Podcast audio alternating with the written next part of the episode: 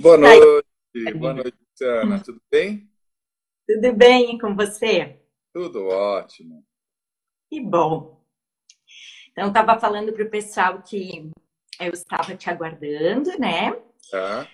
Hoje, então, nós vamos fazer aqui diálogos entre direito e psicologia. Maravilhoso. É. Eu gostaria, Giovanni, que para iniciar, tu te apresentasse. Uh, claro, nós temos pessoas do meu perfil, do teu perfil. Tá. Uh, eu acho importante tu fazer uma, uma breve apresentação para a gente iniciar. Claro. Primeiro de tudo, eu quero agradecer imensamente o convite, parabenizar pela ideia. Acho que as áreas têm que se comunicar assim sempre. Excelente ideia. É, então, meu nome é Giovanni, sou advogado especializado na área de família e sucessões e tenho é, venho aqui desenvolvendo trabalho científico, pesquisa científica na área da psicologia, psicologia da saúde, com foco é, na área infanto-juvenil, né? Então, aos danos psicológicos infantis, aos abusos psicológicos, a todo tipo de abuso, inclusive alienação parental, né? Que é o nosso tema de hoje, né? Delicado, difícil, é... enfim. Então, esse sou eu, muito prazer e mais uma vez muito obrigado aí pela pela ideia, pela oportunidade, Luciana. E você também, por favor, se apresente. tá bom. Eu que agradeço, Giovanni. Como vocês viram, então, Giovanni é, é advogado e ele atua na exatamente na, na área da família e está fazendo toda uma especialização na área da psicologia. E eu, então, pelo meu lado, eu tenho graduação em Direito e em Psicologia, porém eu atuo como psicóloga jurídica. como assistente técnica em processos judiciais, então eu trabalho diretamente com os advogados da área de família em especial, que é onde mais acontecem as perícias psicológicas. E uh, Giovanni, a alienação parental é um dos principais uh, acontecimentos que levam à necessidade de uma perícia em um processo de família, né? Uh, então, assim, a escolha do nosso tema hoje foi, por um lado, pela importância que ele tem em termos, assim, dos efeitos que gera nas crianças, nos adolescentes, que é essa área que é a minha, mas que tu também estás te apropriando. E por outro lado, pela incidência que é cada vez maior desse fenômeno no poder judiciário, porque na vida real nós sabemos que ele sempre existiu. Sim. Então, não sei se tu queres começar falando da, dos aspectos jurídicos da, dessa perícia psicológica, e depois eu falo mais dos técnicos. Talvez fique tá. bem. Vamos lá. É, eu concordo, infelizmente é um, é, um, é um fato, né? Infelizmente, mais do que comprovado, a incidência tem sido enorme. É, há pesquisas de oito em cada dez ações mencionam aí a, o Tratado da Alienação Parental. Acho que tem dois temas que a gente sempre tem que abordar no, no, no condão jurídico e, e, de responsabilidade de, de todos os envolvidos, sendo o advogado sempre o primeiro filtro, de que é, a alienação parental é uma das situações mais sérias, na minha opinião, que nós encontramos hoje, porque é um, é um crime é, velado, né, de difícil é, é comprovação, mas que tem assim danos absurdamente drásticos e terríveis aos envolvidos, crianças, adolescentes. Hoje tem se muito falado também da alienação parental com os idosos.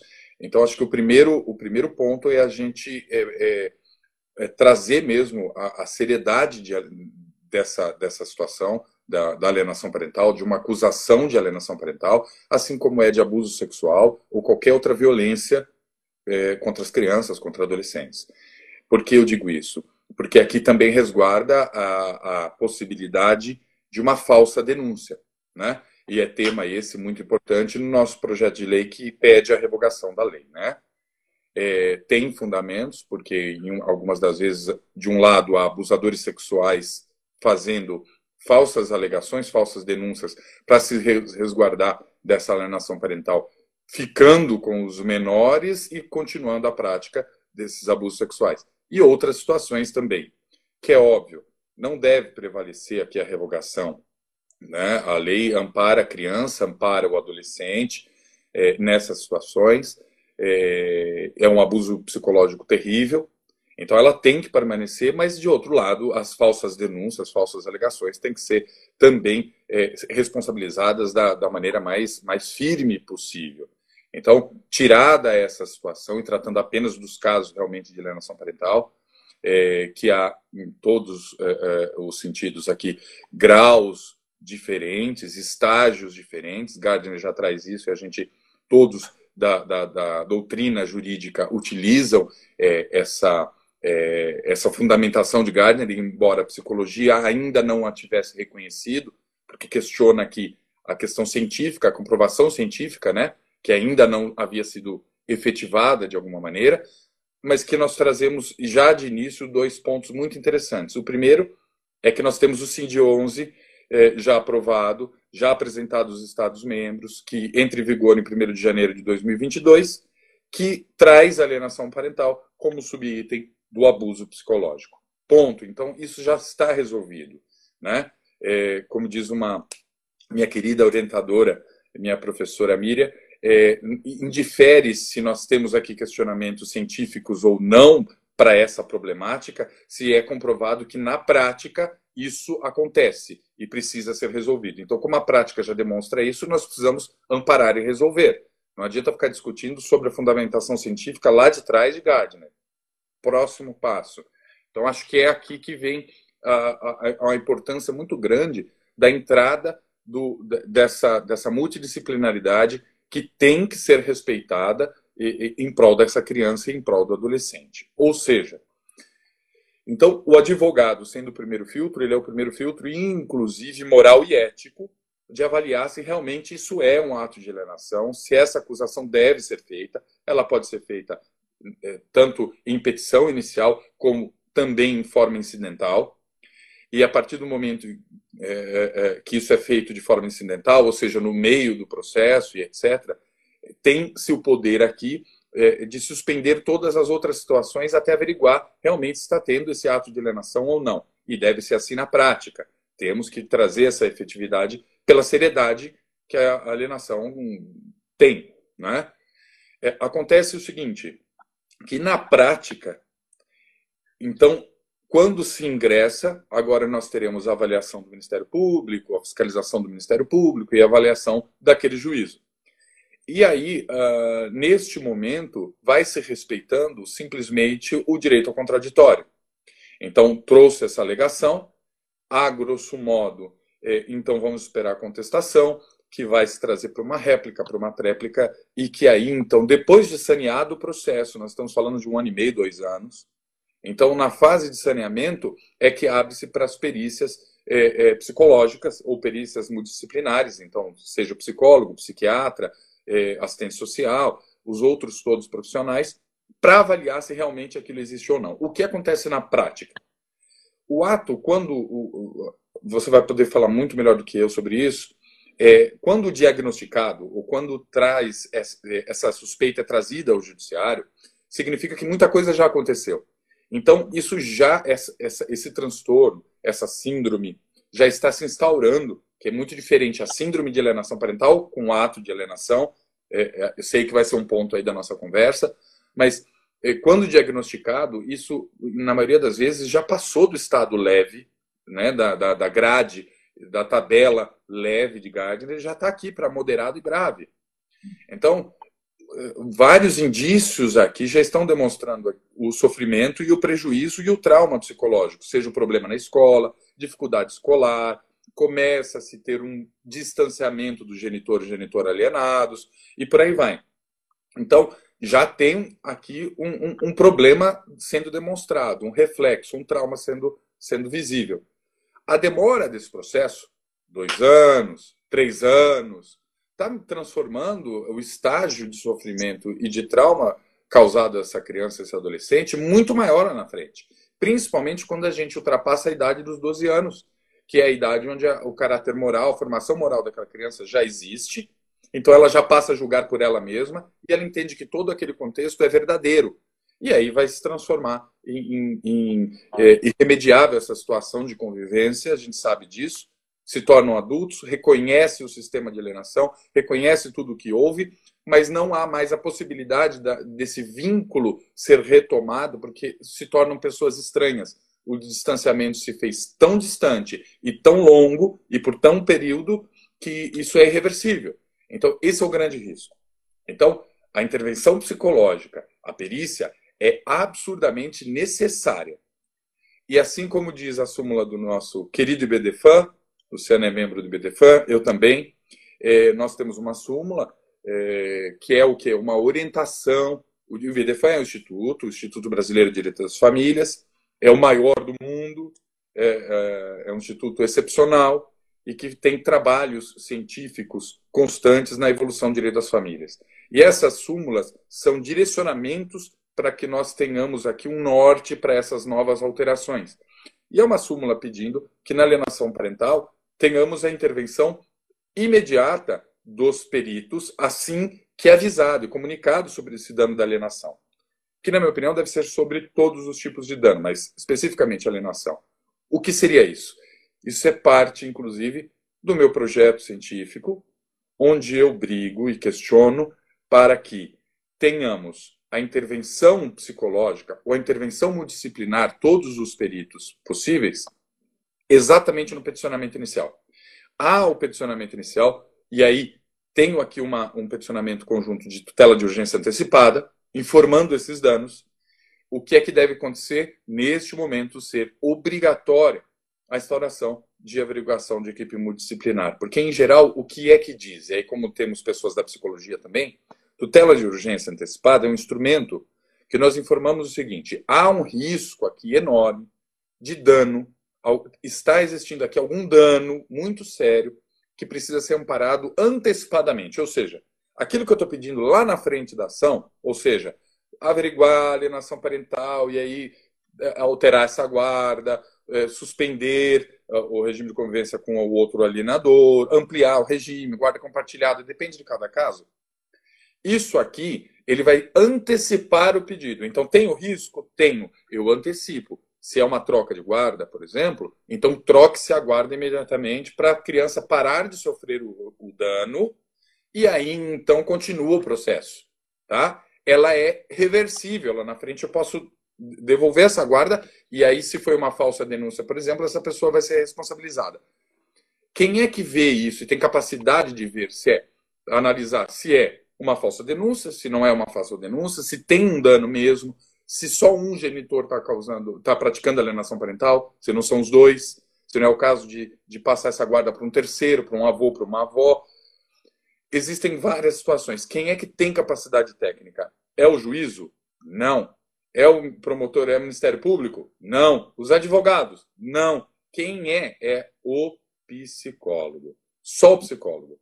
Então, a ideia de que nessa tutela de urgência imediatamente chame essa perícia. E aí pode respeitar o direito contraditório. A gente não vai estar interferindo nisso, porque ao mesmo tempo que instaurou aqui a, a, esse tipo de perícia, e aí eu vou te, vou, vou te pedir para para nos demonstrar que a necessidade técnica do andamento disso, se pode ser uma consulta, como às vezes acaba acontecendo, o, o, quais são as necessidades técnicas da psicologia aqui, mas que uh, nesse momento, então, você apareça aqui. Respeito o direito contraditório, vai ter contestação, vai ter. Que corram todos os prazos processuais, mas que o psicólogo já comece a trabalhar aqui e, se, e, e, e possa comunicar ao juízo dessa, dessa, desse risco ou não, como diz a lei. A lei diz o quê? Que o juiz pode, essa é a grande questão do né? O juiz pode chamar a perícia psicológica, se ele achar necessário. Não. A ideia é de alterar para que seja obrigatório nesse momento. Nesse ponto, Luciana, acho que é interessante você nos trazer sobre essa, essas questões técnicas e a necessidade, é, é, é, o que é que precisa mesmo para que essa perícia seja bem feita. Certo.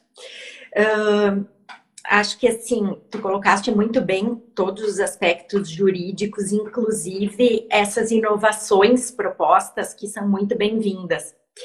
Uh, eu tenho aqui, eu anotei os comentários da Dayana, uh, que ela, ela coloca essa questão da ser obrigatório ou não a avaliação psicológica nos casos da alienação. E era isso que nós estávamos colocando, o doutor Giovanni colocou, a lei de alienação parental, ela coloca como uma possibilidade do juiz solicitar ou não.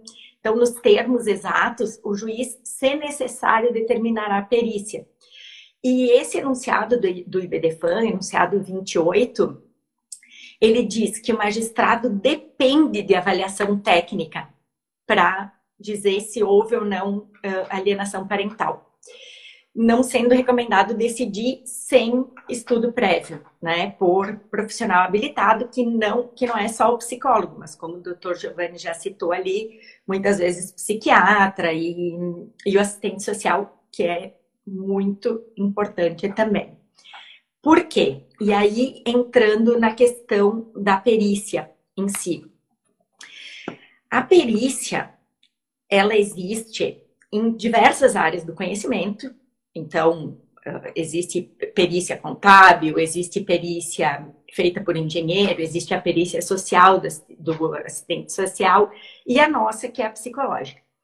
A perícia é um meio de prova que ele é utilizado toda vez que, para se tomar decisão no processo, nós precisamos de conhecimento técnico específico que foge da alçada jurídica. E como o Dr. Giovanni bem colocou, a alienação parental é um fenômeno complexo que envolve diversas questões psicológicas a serem investigadas. Então, assim, para começar, as características de personalidade das pessoas envolvidas, seja o genitor que aliena, seja o genitor alienado. Então, uh, o que, que motiva esse comportamento? Há um litígio entre né, esse casal? Como é que é a história desse relacionamento? O que, que gerou o divórcio? Como é que se deu o processo de divórcio? Além disso, a criança, os filhos, que são as vítimas da, da, alienação parental, a avaliação deles tem que ser uma avaliação muito ampla. Tem que envolver aspectos emocionais, aspectos cognitivos, e aí entra a questão das falsas memórias, que foi que tu falaste assim, uh. Também as questões de desenvolvimento, o quanto essa criança já está prejudicada por essas ações dos, dos seus pais, porque muitas vezes é bilateral a alienação, nós sabemos também. E a questão do contexto, seja o contexto familiar, seja o contexto social e escolar dessa criança. Então, assim, essa perícia, ela é importantíssima. Na minha opinião, ela é imprescindível nos casos de alienação parental, exatamente pela complexidade do fenômeno. Só que, para ela cumprir a sua função, ela tem que ser feita de, com qualidade. E aí entra um, uma, um problema da, da nossa realidade, assim que é como se dão as perícias no judiciário. Nós temos pouquíssimos peritos uh, oficiais, né, os peritos concursados. A maioria dos, peri da, dos peritos que atuam no judiciário hoje em dia são terceirizados.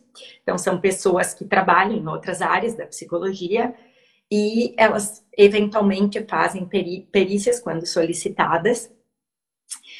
E, infelizmente, o valor a, da remuneração da perícia, ele está bem aquém do que uh, o que vale.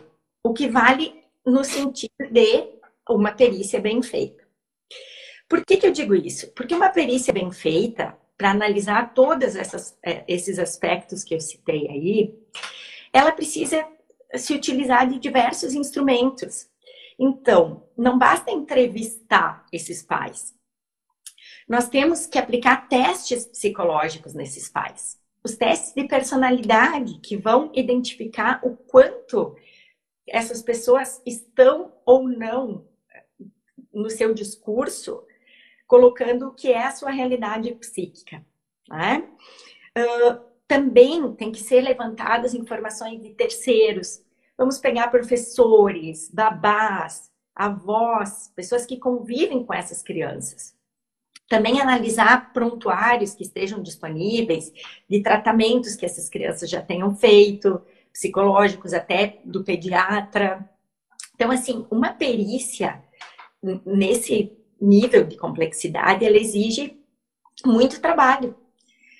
E esse trabalho é, não é remunerado de forma adequada. Claro que assim, quando uh, a pessoa não tem, quando as partes não têm assistência judiciária gratuita, o perito pode estabelecer o valor né, da sua perícia. Mas na maioria dos casos nós temos assistência judiciária gratuita, então o valor uh, pago é bem baixo, baixo considerando as horas de trabalho que esse profissional vai ter que ter para chegar num resultado uh, efetivo, um resultado real, que é o que nós buscamos no processo. A verdade real. E é para isso que o perito está aí. Né? Uma outra questão, eu acho, que, que tu colocaste, Giovanni, foi a questão do, da ação preventiva do advogado. A Dayana colocou isso também, do quanto a demora nesses processos, ela faz com que os danos psicológicos para esses filhos sejam muitas vezes irreversíveis. E aí aquilo que, que tu colocaste dos graus da, da, na síndrome da alienação parental, né? Uh, o quanto antes puder ser identificado esse fenômeno, maior a chance de proteger essas crianças e esses adolescentes. E isso, é, muitos advogados não têm o conhecimento da, da importância desses aspectos psicológicos desse fenômeno. Eu, eh, como psicóloga jurídica, já assisti advogados em que eh, esse, essa alienação parental ela poderia ter sido identificada lá anos atrás. E quando eu fui chamada ao processo, a criança já estava no nível mais grave da, da síndrome da alienação parental, que para quem não, não conhece, depois o, o professor Giovanni pode explicar, mas nesse nível que nós estamos falando, o nível grave, a criança já assimilou o discurso do alienador. Ela própria denigre a imagem do outro genitor. Vamos supor que, que seja o pai, o alienador, e a mãe alienada. Esse pai faz uma verdadeira lavagem cerebral, que é o termo que se usa, com essa criança, inclusive apagando, se apaga da memória da criança todas as lembranças boas que ela tinha daquele genitor.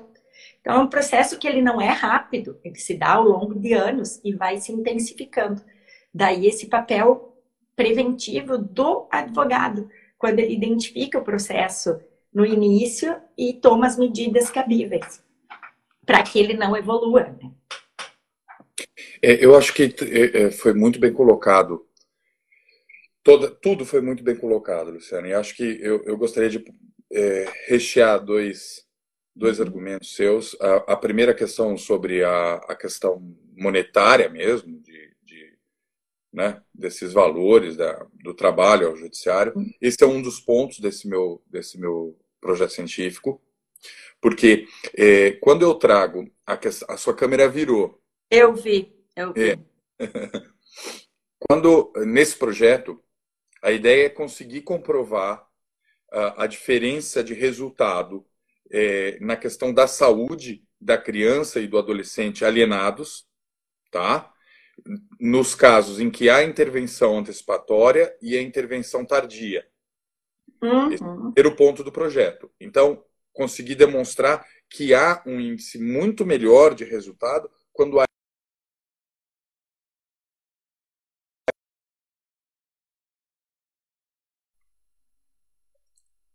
Luciana me ouve? Ah, voltou, voltou. Voltou com com filtro. Com filtro Deu. de coraçõezinhos aí. Ai, então, Ai, olá, é, é, é, bom sinal, sinal que está gostando da live. eu, estou quase te removendo aqui. Não, não, agora acho que, que, que estabilizou. Então, é, a ideia é inicialmente mostrar a, a, a, melhora nessas intervenções iniciais. E posteriormente a isso, mostrar qual é o, a, o lapso temporal das demandas que tem intervenção inicial do, do da equipe, tá? E a, o lapso temporal daquelas que têm intervenção tardia. Ou seja, a equipe multidisciplinar que entrou logo no início da ação, quanto tempo nós demoramos com essa ação ali no judiciário? Oito meses? Aquela que tem intervenção tardia durou quanto tempo? Quatro anos mais um ano de acompanhamento daquela criança? Demorou cinco. Quanto tempo é, então, de diferença que se gasta? Qual é o custo que tem para o judiciário essa primeira demanda com intervenção e a segunda demanda com essa, é, essa intervenção tardia?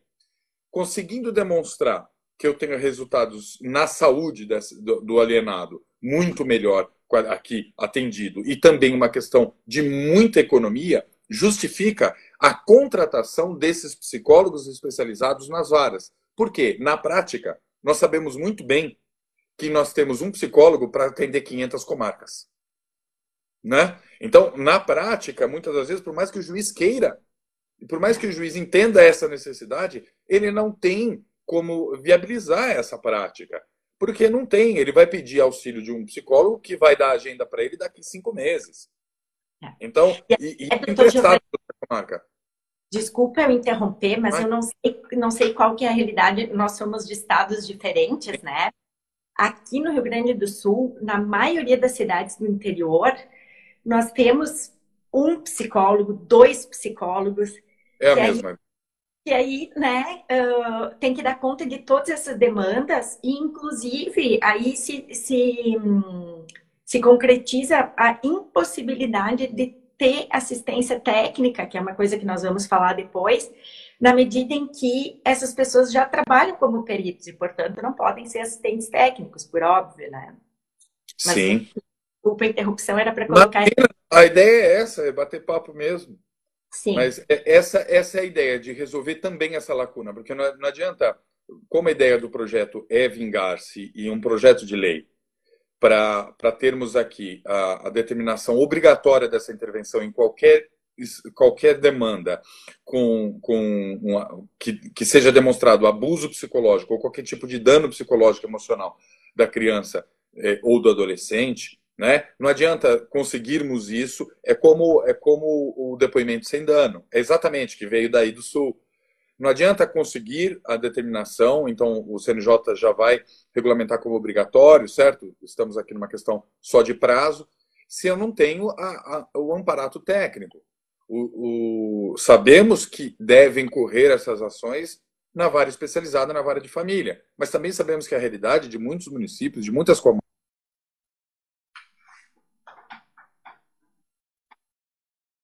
a, a realidade dessas comarcas e desses municípios é muito, muito aquém disso. Nós temos uma vara única e muitas das vezes nós temos varas cíveis não especializadas.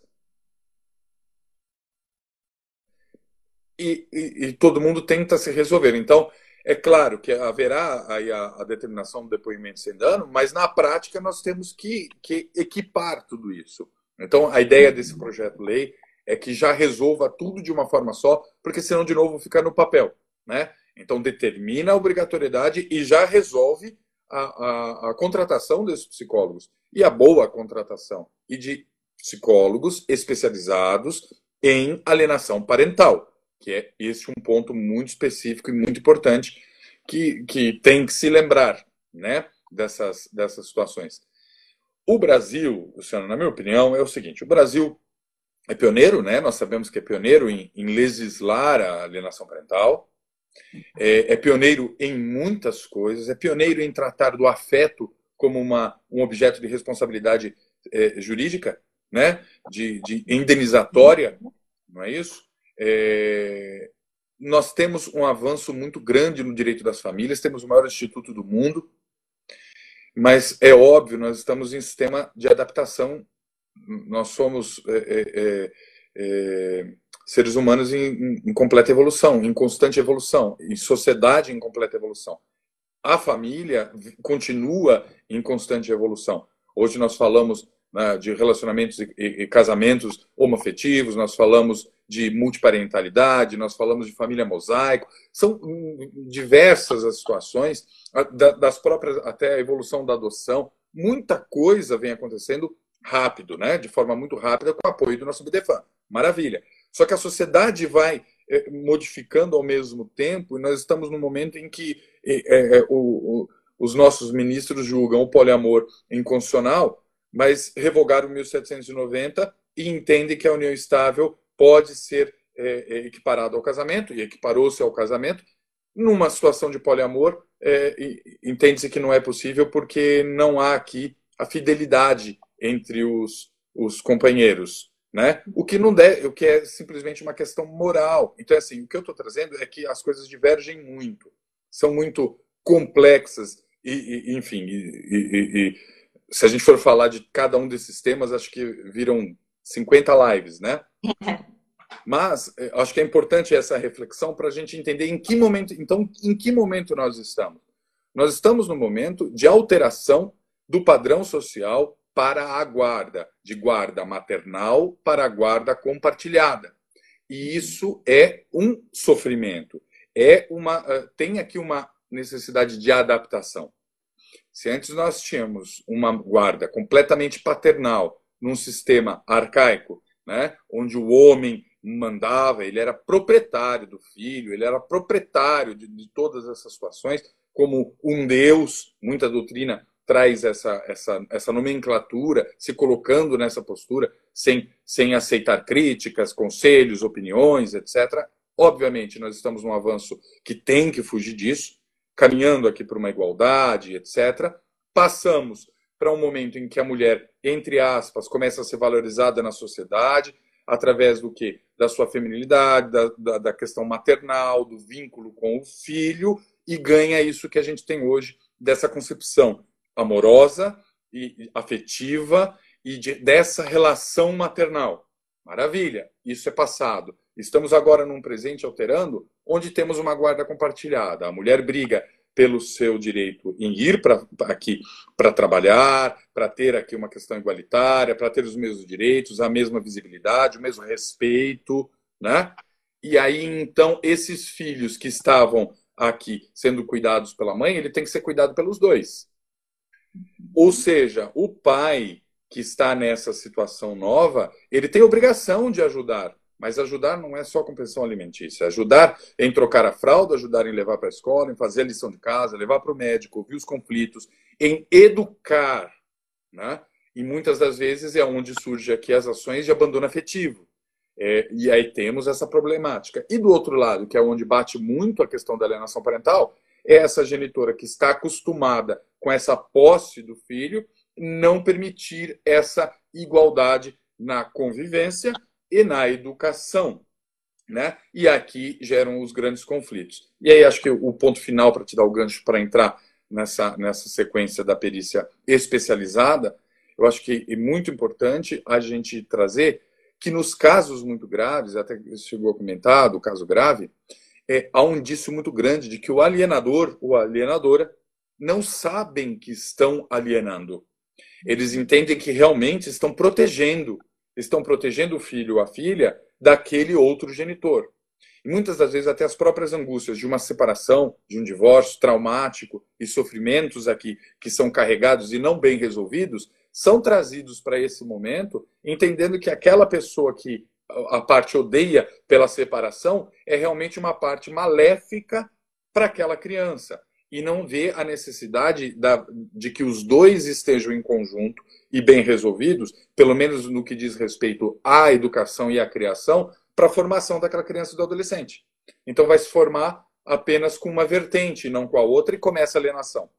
Que, é, embora tenhamos lá no artigo 2 da lei um rol, ele é exemplificativo, ele traz algumas questões, e o leigo sempre, sempre pontua ah, é falar mal do pai ou falar mal da mãe, né? Não, não, isso aqui é um dos milhares de exemplos que podem ser é, criados e seguidos. A alienação parental está muito além disso.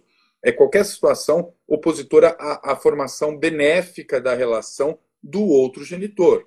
Então, o exemplo que tem, tem uma professora que dá muito esse exemplo, que acho incrível, o mero exemplo de que o genitor alienador, então vamos colocar que é o pai que é o alienador nessa história, a mãe vem buscar a criança, então o pai mora ali no apartamento, a mãe chega para buscar a criança, ele desce com a criança para a criança ir então com a mãe no carro. E vem abraçado, vem chorando no colo. Não, fica tranquilo, o tempo vai passar rápido, já já volta com o papai, vai estar tá tudo bem, pode ir. Isso é, é, um, é, é profundamente um ato de alienação. Aquela outra pessoa está sendo colocada naquela situação como alguém que tira a alegria da criança em estar com o outro genitor. Não é isso. E um ponto pior, que eu acho que, e esse é o mais existente, é quando esses genitores entram em conflito e querem disputar, além de outras situações, disputar a, a visibilidade na educação dessa criança e do adolescente. Todos nós, eu, você, todo mundo que está na live, todo mundo que vai assistir depois, todo, todos nós, enquanto crianças, jogamos. Todos jogamos. E jogamos no quê? Com o pai, com a mãe, com a avó, com, com, com todo mundo aquele que onde eu me beneficio mais. Isso é absolutamente natural. Então, se o pai deixa jogar, por exemplo, videogame o dia inteiro, eu quero ficar na casa do meu pai, não quero ficar na casa da minha mãe. Se o meu pai não briga tanto para que eu estude, leia e etc., eu quero ficar na casa do meu pai, não vou querer ficar na casa. Porque minha mãe faz o quê? Eu dormi cedo, me faz, é, não, não me deixa ficar o dia inteiro no celular, me faz ajudar nas tarefas de casa, tenta me educar. Então eu faço esse jogo. Isso daqui não deixa de ser alienação parental. Eu estou induzindo de que essa situação ela é mais benéfica na, na, na criação e na educação, quando na verdade isso devia ser em conjunto. Então, se teve, por exemplo, um castigo e foi a mãe que deu o castigo, está de castigo porque me respondeu e teve aqui um, uma demonstração de limite. Esse é o limite. Você rompeu, rompeu. Então agora vai ter que vai, vai ficar com sem o celular ou, ou, ou qualquer outra situação assim. Veio para o pai, o, o pai tem que estar tá sabendo disso e dizer: aqui é do mesmo jeito. Nós educamos igual, não tem jogo. E não tem pai melhor ou mãe melhor. Para os adolescentes, todo pai e toda mãe são os piores pais do mundo, certo? Então, é essa visão que tem que ter. Não vai ter que ter, claro, dentro de um bom senso, com cuidado, mas com essa conexão. Então, a alienação parental vai muito além. E para o perito olhar isso, conseguir constatar, conseguir laudar isso, exatamente o que foi, o que foi muito bem comentado por ti. Você tem que ter um, um, um, E a própria lei diz isso, né? A própria lei diz que o estudo tem que ser aprofundado sobre as relações desse relacionamento, sobre todo o histórico até chegar aqui, para que eu tenha condição de entender o que é que houve na, na, na vida dessa criança, do adolescente, para chegar nesse ponto. Né? É, quero, quero tua opinião sobre isso. Vamos lá, eu vi aí que tem algumas perguntas. Vamos lá, vamos lá. Siga, Luciana. Sim, Giovanni, eu acho que eu vou, vou começar aqui falando, uh, indo um pouco antes, indo para um período um pouco anterior alienação, ao início do processo da alienação parental, que é o que tu estavas falando agora as, as questões, quando se misturam as questões da conjugalidade com as questões da parentalidade.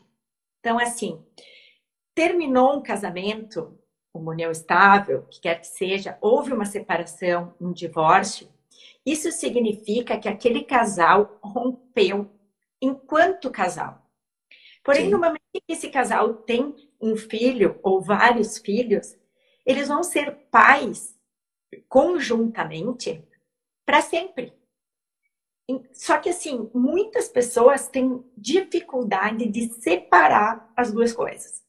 Nós sabemos que eh, os, os, a maioria dos relacionamentos, quando termina, não termina bem, pelo menos para uma das partes. E aí, a alienação parental surge exatamente quando uma dessas pessoas, ou as duas, que não ficaram, não aceitaram, não conseguiram fazer o luto desse relacionamento, ela começa a manipular os filhos no sentido de uh, prejudicar o outro genitor, aquele ex-marido, aquela ex-esposa. Então, essa é a origem da alienação parental.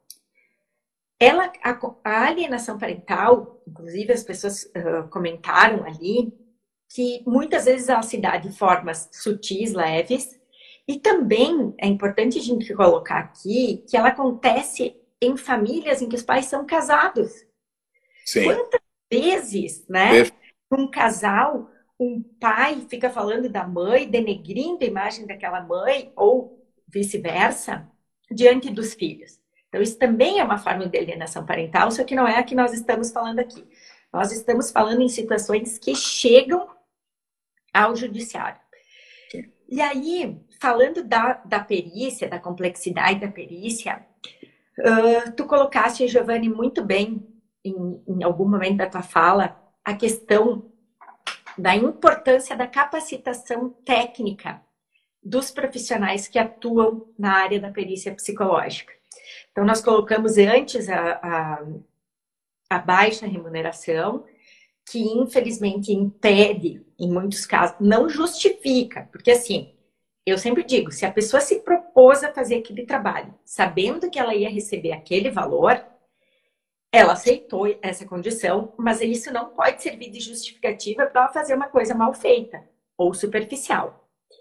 Então, assim, se a pessoa considera que ela não está recebendo uma remuneração justa para fazer aquele trabalho que é necessário, ela não deve aceitar. O que é o caso dessas perícias terceirizadas, né? Não do, do perito oficial, lógico, porque esse é, é concursado. Essa capacitação técnica diz respeito a pessoa ter uma formação específica na área da psicologia jurídica ou da psicologia forense. Eu não posso sair lá do meu consultório dizer, ah, não, enjoei de trabalhar na clínica ou meu consultório não está indo bem, ouvi falar que é interessante trabalhar na justiça, vou trabalhar lá. A gente sabe que, infelizmente, essa é a realidade de muitos profissionais que atuam na área jurídica. Então, não tem como. Porque a pessoa, para trabalhar junto aos advogados, como assistente técnica ou como perita, ela precisa conhecer o direito. Ela não precisa ter ser graduada em direito, porém ela tem que conhecer minimamente as regras, as normas que não só as que regem a sua atividade, mas as que as que regulamentam a, aqueles processos, aquelas relações que ela vai avaliar.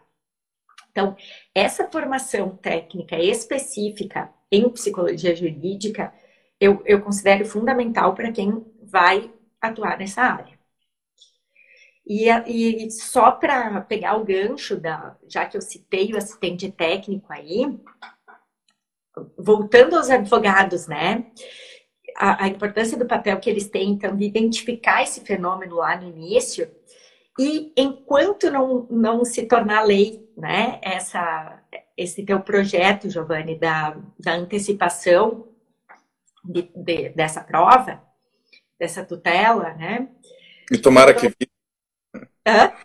Tomara que vire. Com certeza, né? Porque é, só vem, só vem a beneficiar quem nós mais temos que proteger, né? Que são as crianças e os adolescentes. Então, tudo que vier nesse sentido é muito bem-vindo. Mas enquanto isso não, não tiver virado lei, o que eu sempre destaco é a importância dos advogados de família terem como parceiros psicólogos para atuarem como assistentes técnicos. Muitas, muitos advogados, as, as pessoas em geral, as partes do processo, menos ainda, mas muitos advogados não sabem da existência do assistente técnico. Conhece a figura lá do Código de Processo Civil, mas nunca atuou ou nunca viu atuar no processo uh, alguém com, com, essa, com essa atividade. Então, assim, o assistente técnico, ele é, é uma figura que vem ao lado da parte ou do advogado para justamente para analisar a qualidade da perícia que é feita. Então, todos esses aspectos que nós estamos levantando da importância da, desse, desse levantamento técnico do fenômeno, através da perícia, se ele não tiver sido bem feito, o assistente técnico vai poder identificar e mostrar tecnicamente por que, que aquela perícia não foi bem feita. Então, assim, o advogado tem como impugnar um laudo pericial? Tem, baseado na lei, nas normas. Porém, uma contestação técnica que vai falar em que pontos aquele psicólogo não agiu bem, seja uh, em termos procedimentais, de como ele realizou aquela perícia, seja em termos das conclusões às quais ele chegou. Então, é, esse questionamento técnico, ele é feito pelo assistente técnico, no caso, da parte que trabalha junto ao advogado, para que, uh, a, no fundo, é para que se chegue à verdade e não para puxar para um lado ou puxar para o outro. Isso também é importante que fique claro, que o psicólogo, mesmo trabalhando como assistente técnico ao lado de uma das partes, a avaliação dele tem que ser imparcial. Esse é nosso dever ético enquanto profissionais psicólogos. Então, nós vamos fazer essa avaliação de uma forma técnica e imparcial, porém, visando exatamente o, o, o princípio aqui do contraditório e da ampla defesa, considerando a importância da prova técnica nas ações de alienação parental, na medida em que, assim, não sei da tua experiência, Giovanni, mas na maioria dos casos, o juiz acompanha na sua decisão o, o que a perícia apontou.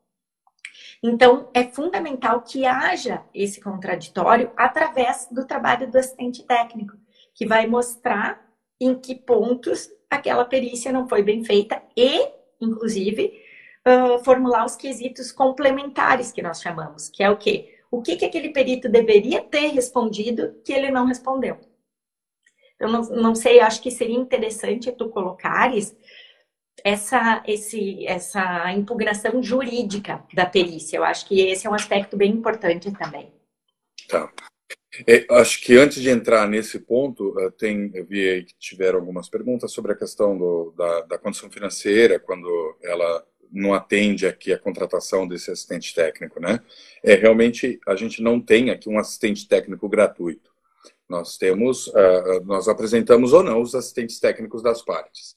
É, acontece é, que acho que a grande diferenciação para essa, essa impugnação jurídica e a técnica é, é identificar também qual é o, o, qual a profundidade do acompanhamento desses assistentes técnicos. Então, o assistente técnico ele não vai só, assim como advogado, é, enviar os quesitos. Os quesitos são formulados por esse assistente técnico, né? É, é, que tem o seu conhecimento para saber o que perguntar e como perguntar, para saber o que precisa saber para demonstrar aquela situação, né? Uhum.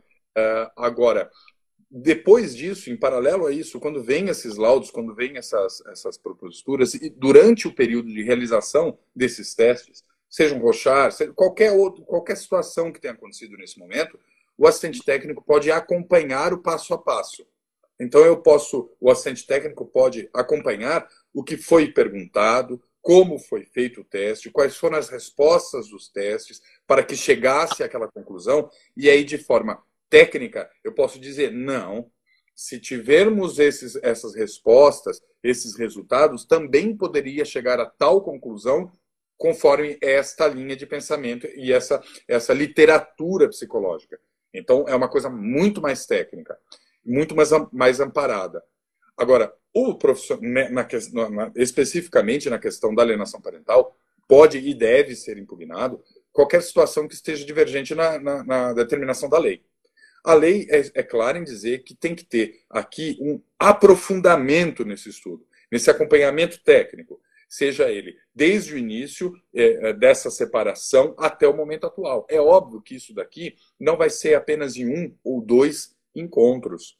Isso aqui vai ser em, em diversos encontros, sejam eles nove, dez, quinze, com a criança, com os genitores. Com genitores pode ser menor, Vai ser aplicado o teste também, então vai ter perícia psiquiátrica também, vai, ter, vai ser feito rochar, vai ser feito nos pais, a criança não necessariamente vai, vai, vai ser aplicado um outro teste, mas vai ter um aprofundamento aqui nas, nas consultas, na, nessa, nessa vivência com o perito.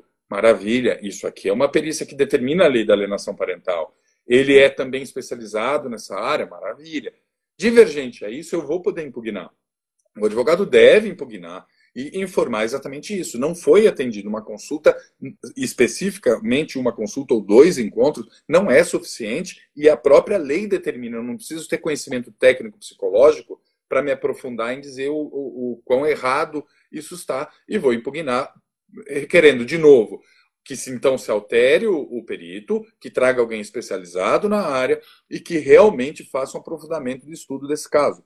A alienação parental não pode ser tratada como, uma, como se fosse uma bobeira, como muitas das vezes é, tanto para falsamente denunciar, quanto para falsamente se tratar. Ela é, é, é, tem, tem um trabalho da. É, tem até o livro, vou até mostrar, estou até aqui na minha mesa. Esse daqui, ó. Eu adoro esse livro. Dos Madaleno. Uhum. Né? Então, tanto da Ana Carolina quanto do professor Rolfo Madaleno tem um, uma profundidade muito interessante no livro dessa separação de ato e síndrome e fala exatamente ela, ela fala muito bem sobre os resultados é, práticos é, é, na vida dessa criança e adolescente em resultados traumáticos sobre o ato praticado realmente praticado e as falsas memórias. Ou seja pega-se o exemplo do, do abuso sexual. É, é, tem estudos que demonstram que o, o, o, abuso sexual sofrido por uma criança já tem um dano X, que é o mesmo dano daquela que não sofreu, mas que teve implantação de falsas memórias como se tivesse sofrido pela alienação. Ou seja, é disso que nós estamos falando. Nós estamos falando de uma, de uma destruição na estrutura dessa criança adolescente que vai se refletir no, na, neste adulto que vem depois para essa nossa sociedade o Estado tem essa responsabilidade de não permitir isso. Porque se o genitor alienado não consegue, exatamente por dividir esse poder familiar com o genitor alienador, e pede intervenção do Estado, ele não pode se tornar omisso. E muitas das vezes o judiciário é corresponsável por essa é, é, é extensão do dano à criança ou adolescente. Principalmente quando não acata o chamamento do, do, do, do perito da intervenção do, ou dos peritos, da intervenção multidisciplinar, para tratar de uma situação que não há competentes ali para aquele julgamento. Nem o magistrado, seja de primeira ou segunda instância, ou seja, Ministério Público, ou advogado, e etc. E um ponto que a gente falou, mas eu vi algumas perguntas ou comentários nesse sentido, concordo plenamente. Os advogados são, sim, o primeiro filtro dessa demanda em avaliar se aquilo é falsa denúncia e não deixar prosseguir com aquilo, de orientar os teus clientes e tentar amenizar a situação, amenizar aquela relação entre eles e demonstrar a necessidade da convivência é, com esse filho, que vai ser eterna e necessária para a sua saúde psicológica, enfim. O advogado tem sim uma questão ética aqui. Né? Não pode é, trazer mais litigiosidade onde, onde não deve. Né? O judiciário já fomenta isso, o advogado muitas das vezes fomenta isso, não pode. Nós temos que ter uma outra conduta, com certeza absoluta. Tem uma palestra que eu dou, inclusive, muito na OAB, que é Delicadezas e Ética no Direito das Famílias, que trata exatamente desses pontos onde nós temos a obrigatoriedade de ter esse, esse outro olhar né, é, amenizador, apaziguador, e muitas das vezes, orientador porque senão não, não faz jus estarmos advogando no direito das famílias e, e direito sucessório também, né? Luciana, eu, eu não sei como é que está. É o próprio princípio constitucional do melhor interesse da criança. Eu acho que essa é a base de tudo que nós estamos falando, né? Eu só não quero deixar passar alguns comentários aí das pessoas. Uh, teve uma uma troca de ideias a respeito da, da questão do custo do assistente técnico, como é que fica quem não tem condições de pagar e tal. Então, assim, nós sempre temos o mundo ideal e o mundo real. O mundo ideal seria que as pessoas tivessem o trabalho do assistente técnico, assim como tem defensor público, gratuito. Sim. Porém, a nossa realidade não é essa. O que, que nós temos? Nós temos assistentes técnicos que de, de todos os graus, digamos assim. Nós temos pessoas que são autoridades no assunto e que então têm honorários altíssimos, e tem outras pessoas que trabalham com honorários no, dentro do, do, acessível, digamos assim. Então, assistência técnica não é algo fora do normal. Alguém que já tendo gasto, né, doutor Giovanni, com advogado, está num processo, tem gastos, é, digamos assim, é um investimento que essa pessoa vai um estar fazendo. Excelente investimento, né? Né? Uh, um investimento a mais porque ela já está tendo todo um custo processual. E, e, que, e, e por que, que ele é fundamental esse investimento? Porque ele vai uh, determinar a qualidade da avaliação que vai decidir o futuro dessas crianças. Sim, não, não, eu estava falando da, da importância da gente, que as pessoas têm muito interesse nesse tema, porque não só quem trabalha com ele, mas todo mundo tem alguma situação próxima, né? Infelizmente, na família ou entre amigos, porque a alienação parental é um fenômeno muito frequente.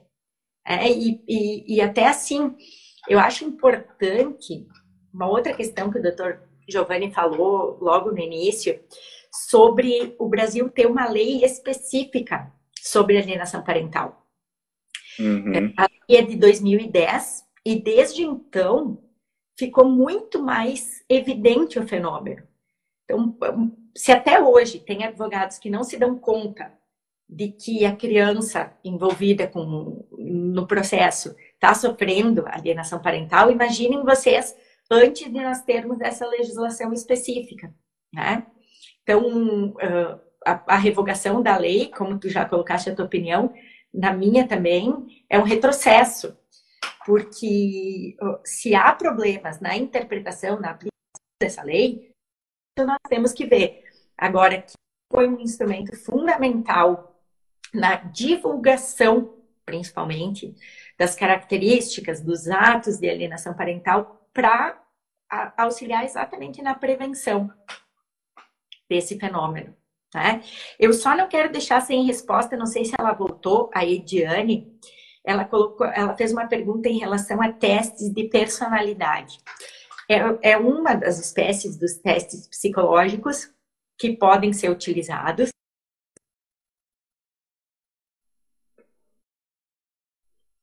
Nas questões de alienação parental, é fundamental que se utilize, se avalie a personalidade, até coloquei antes dos genitores, mas ela perguntou se eu utilizo, eu não trabalho como perita, então eu não utilizo. Porém, quando a, a pessoa para quem eu estou trabalhando, seja o pai ou a mãe, uh, me interessa conhecer melhor as características dessa pessoa, aí eu posso aplicar na, nessa pessoa, mas não na outra parte a qual eu não tenho acesso, na medida em que eu estou em uma, um dos polos do processo, né?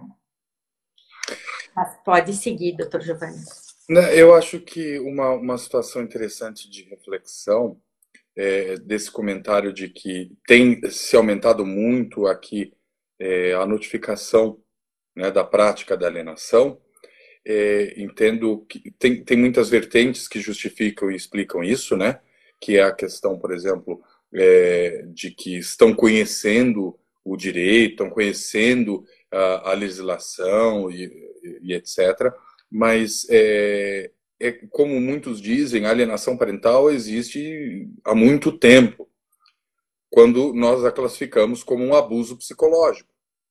A partir do momento que ela é considerada e classificada como abuso psicológico, nós vamos trazer isso de tempos remotos. E vamos, que é exatamente acho que o, que o CID quis fazer, CID 11 quis fazer, a colocar como uma categoria, é um subitem, não uma categoria específica, mas um subitem daquele abuso psicológico. Né? Hoje, talvez todo esse, esse, esse estudo e, a, e essa conscientização tem, demonstrado, tem conseguido demonstrar o grande risco em que existe na falta de intervenção. Isso gera, sim, um rompimento irreversível uma relação irreversível que não tem aqui como se restabelecer na, nessa intimidade da relação pai e mãe, né? O alienado com essa criança e com adolescente, inclusive com a formação. E aí entra em todas as a, a, a, a, pesquisa e os estudos psicológicos sobre a má formação da criança ou do adolescente é, na ausência do polo materno ou paterno nessa formação. É claro que existem outros desdobramentos, principalmente quando tratamos dos casais homoafetivos. Então, a grosso modo, vamos, vamos deixar aqui generalizado o tema pai e tema mãe, mas é, é, é evidente a necessidade da formação dos dois. Isso é um ponto muito interessante, porque é, é, é, é completamente sabido e conhecido que o, a função paterna e a função materna são distintas para a formação dessas crianças e adolescentes. Né? O pai tem uma figuração específica de limitador e etc. E a mãe tem uma outra figuração. Né? Essa situação muitas das vezes também é trocada. E hoje, nesse nosso, nessa formação nuclear da, das, das nossas famílias, essa evolução, nós temos isso trocado. Muitas das vezes a mãe tem essa figuração polo paterno e o pai tem a figuração do final. Isso indifere.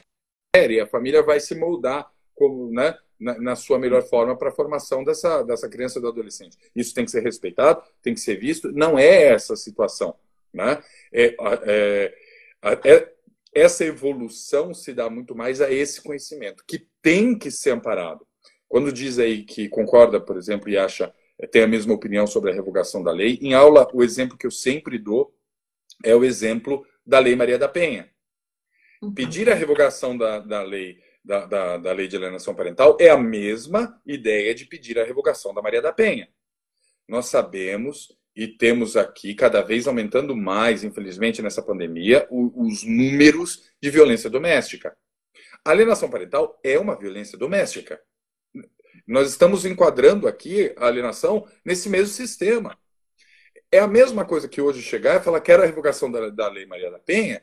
Por quê? Porque há falsas denúncias. Há mulheres que se aproveitam da lei, é, é, falando que aqueles homens estão é, é, me batendo, é, enfim, estão aqui uhum. trazendo algum tipo de abuso psicológico, alguma opressão, e na verdade não estão se aproveitando daquilo. Existe, existe. Tá, mas é por isso que eu vou tirar a revogação da tirar a lei, revogar a lei, óbvio? Não eu tenho que fazer o quê? Eu tenho que, de novo, o mesmo discurso inicial. Eu tenho que é, é, é, fazer com que cumpra no maior rigor da lei todos aqueles que, que se aplicam é, é, de falsas denúncias, seja a alienação parental ou seja na Maria da Penha. E, em paralelo, aqueles abusadores, seja na violência doméstica contra as mulheres ou até ao contrário, e aqueles que fazem com as, com as crianças, que sejam responsabilizados também na esfera civil e que seja na criminal. Nós temos um artigo que já saiu um tempo da professora Maria Berenice, né, excelente, trazendo exatamente essa nova postura de que é hoje permissível e tem aqui uma lógica para se pedir a prisão do genitor alienador. É um crime, é, é um crime absurdo. Se nós já conseguimos comparar, estamos cada vez comparando mais os danos da alienação parental com os danos da criança que sofreu abuso sexual, significa que isso realmente é sério. É muito sério. Então, não pode ser tratado, eu acho que esse é o grande princípio, de forma é, simples e leviana. Não pode, não pode. Na minha opinião, é o grande mal dessa geração, desse século, dessa sociedade formada, é o mal da alienação parental. Porque ela é invisível e ela é lenta. Ela é muito lenta e ela vai se instaurando, instaurando, instaurando e crescendo a tal ponto que se torna reversível. E aí o prejuízo está causado. Então, o judiciário tem responsabilidade sim, o, o, o setor psicológico tem responsabilidade sim, mas nós sabemos de vias práticas. Então, também não adianta nós ficarmos colocando a culpa no outro. Tenho muito esse discurso. Ah, é culpa do judiciário. Ah, é culpa do perito. É culpa da falta de psicólogo é culpa do, do, do valor monetário é, oferecido. Então, é esse a problemática, por isso que é a ideia desse meu projeto científico. Então, ao invés de ficarmos colocando a culpa no colo do outro, vamos resolver. Vamos trazer toda essa comprovação, demonstrar que há necessidade dessa intervenção antecipatória, demonstrar que isso traz muito benefício para o judiciário em vários sentidos, inclusive econômico, que justifica a contratação de todos esses profissionais muito bem qualificados a serem muito bem remunerados e termos, sim, que seja um, dois, três psicólogos em cada comarca para atender tudo isso. Então, a gente efetiva essa, essa, essa ideia e essa, essa, esse trato é, para criança e adolescente temos que fazer, eh, cumprir o artigo 227 e 229 da Constituição Federal, que diz sobre a, a, essa, essa prioridade absoluta nas nossas crianças do trato. Sabe por quê?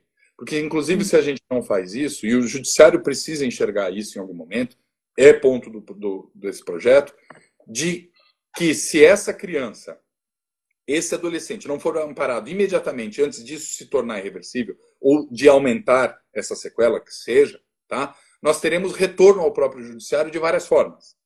este casal que vai retornar brigando por outras situações, cada hora vai aparecer uma coisa, o direito das famílias é um elo. Entra com uma ação e um ganhou, entrou com outra, e o outro ganhou e entrou com outra, isso perdura 5, 10, 20 anos. São de que esse essa própria criança, esse próprio adolescente, vai retornar para o judiciário. Ele mesmo, como parte.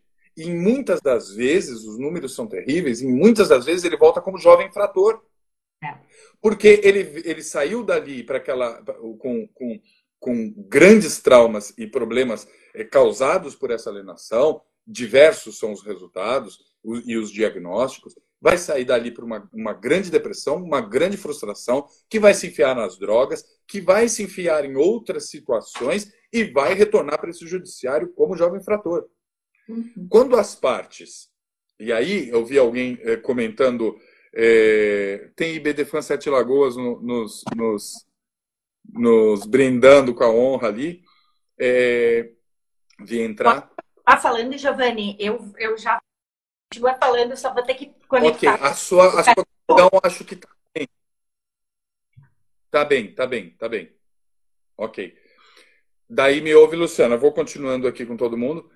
Acho que é, essa necessidade aqui, nesse momento, de, de, de preocupação em resolver todas essas situações, ela começa, inclusive, no na própria separação, no próprio divórcio, onde os advogados têm a obrigação legal de não instigar a litigiosidade.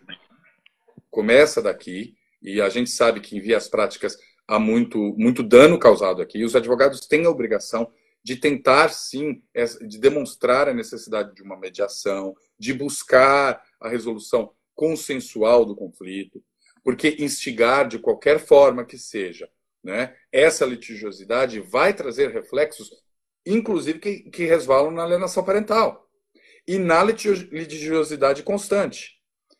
Quando essa litigiosidade é instalada, as partes buscam em outras pessoas as respostas das suas vidas, que seriam de direito delas e de autonomia delas. Então ela busca num próximo, e o primeiro porto seguro vai ser esse advogado ou advogada, onde ela vai estabelecer essa confiança, para buscar ali o resultado e a resposta, as respostas da sua vida, inclusive dos seus filhos o destino dos seus filhos e entrega no colo do outro. Tá? Que isso é entregue no colo do judiciário, que aí também temos que defender o judiciário e os peritos. Pega uma bomba de um relacionamento, de uma relação mal fundada, mal trabalhada, mal estabelecida, sem, e muitas das vezes, sabemos que uma das partes está sofrendo pela falta de bom senso do outro. Mas também outras tantas, sabemos que os dois não têm o bom senso. E não têm a maturidade de parar e entender que essa relação conjugal, como foi muito bem, a tua fala foi espetacular. A diferença entre a conjugalidade e a paternidade. Então, é, pare, desculpa, e a parentalidade. A, a parentalidade é uma coisa e a conjugalidade é outra, que sempre vai é, é, é, resvalar, vai resvalar em tudo, nessa litigiosidade, nessa continuidade. A parentalidade ela tem que ser vista hoje como, como o, uma coisa que nós ainda não temos, eu acho que estofo mesmo, para visualizar, exatamente por esse discurso que nós tivemos sobre a, a, o momento atual que estamos para a transição dessa guarda compartilhada. A parentalidade vista de forma igualitária ainda não é prática do, da nossa sociedade. E muitas das vezes a obrigatoriedade, por exemplo, de um regime de convivência é, ser, ser executado por, por um genitor que está abandonando aquela criança, quantas das vezes isso é menos sadio e mais prejudicial, porque obrigar, como já disse nossa ministra Nancy, é, amar é facultativo. Né? Cuidar é, de, é obrigatório, mas é, amar é facultativo. Ninguém vai conseguir ter essa obrigatoriedade, que é o contrário da, da alienação, quando há esse outro tipo de sofrimento, que é o abandono afetivo. Quando não há, isso tem que ser amparado é constitucional o direito à convivência da criança com ambos os genitores. Isso tem que ser amparado. Então, tem que parar de ter discurso é, é, é, de que é uma situação muito simples, ou que vai se resolver, ou vamos esperar o contraditório, com tudo isso que nós falamos. E acho que um ponto importante também para a gente ressaltar aqui, que é, a alienação parental não vai apenas focar essa questão da parentalidade. ou do pai ou da mãe ou desses genitores alienadores, mas sim a toda pessoa, né, que esteja nessa convivência familiar e que inclusive tenha aqui em momentos a guarda dessa criança ou a convivência, que estejam aqui educando e auxiliando, contribuindo com a formação dessa criança e do adolescente. Os avós, né? Isso se estende muito. Isso se estende muito. Às vezes um genitor está alienando e começa a família também a amparar. Ou os genitores não estão, não estão ah, alienando, mas os outros familiares sim. Né? É um cuidado que é muito delicado. Se é. houve separação e há angústias, há angústias. A, a, simples conversa entre adultos na sala, que a criança vai ouvir, se falando mal do pai ou se falando mal da mãe, já traz um prejuízo. E é uma, e é uma grande falta de respeito com uma situação que a responsabilidade civil no direito das famílias nos brindou em trazer, que é a afetividade. Né? Isso é um princípio jurídico hoje. Você, tá, você é, é, um, é um absurdo desrespeito a esse laço afetivo, a formação afetiva. Eu odeio o meu ex-marido ou a minha ex-esposa. E aí dizer isso e trazer essas situações, a criança que está ouvindo, ou o adolescente que está ouvindo, vai passar pela mesma situação que nós adultos, quando na rua alguém fala do no, mal do nosso pai ou da nossa mãe. É só refletirmos nisso. Se alguém fala, se eu, eu não te conheço e simplesmente te cumprimento e começo a falar mal da tua mãe ou mal do teu pai, por mais que eu tenha razão e eles tenham feito aquilo, qual é o primeiro impacto nosso? Não gostar daquilo, achar repudiante e ir contra. É meu pai, é minha mãe. Esse sentimento existe e a alienação destrói isso. Olha quão agressiva ela é. Ela destrói essa proteção natural psicológica, que é a proteção do pai ou da mãe. Né? Então, uh, eu acho que esse é o contexto de maior risco nesse, nesse, nesse, nosso, nesse nosso encontro, nessa nossa live, conseguir focar isso. Quando todos entenderem, começarem a compreender sobre a, a gravidade disso, para de se, para, para -se de discutir as, as situações paralelas ou sobressalentes e vamos realmente tratar, porque quando trata-se com esse, com esse respeito, esse respeito desdobra no advogado, que traz as informações iniciais, no judiciário que recebe isso, na qualificação do perito, e aí se estende, inclusive, aos reais e necessários bons pagamentos e reconhecimento à psicologia e aos seus profissionais, tanto quanto peritos, quanto é, é, é, é, psicólogos da justiça, quanto aqueles particulares que são os, os assistentes técnicos. Uhum. Giovanni, uh, eu anotei algumas coisas aqui, alguns comentários que, que as pessoas foram fazendo e, e dúvidas. Então, uh, ainda na, na, nossa primeira parte, digamos assim, da conversa, tinha sido levantada a questão do psicólogo clínico né? O psicólogo clínico não é o nosso tema aqui da live, mas ele também tem um aspecto essencial na, quando da alienação parental. Porque uh, essa criança, esse adolescente que está sofrendo alienação parental, tanto a vítima da alienação parental, que é a criança, quanto os, os, os próprios pais o alienador e o alienado, todos precisam de acompanhamento psicológico. Então, assim, é uma situação muito grave, em que cada parte sofre por motivos diferentes, mas todos estão em sofrimento. Então, o pessoal ali colocou: alienação parental é consequência do litígio? Eu posso dizer que sim. Porque quando a pessoa não vai eh, tentar afastar o seu filho do outro genitor se tudo estiver bem entre os dois. Inclusive, o Dr. Giovanni bem colocou lá no início da live que aquele genitor que está alienando, ele não faz isso pensando ou se dando conta conscientemente fazendo mal para o filho. Ele acha que está protegendo essa criança. Então, sim. isso se dá sim num contexto litigioso e é por isso que alguém falou a respeito da, da mediação, se é indicada nesses casos ou não.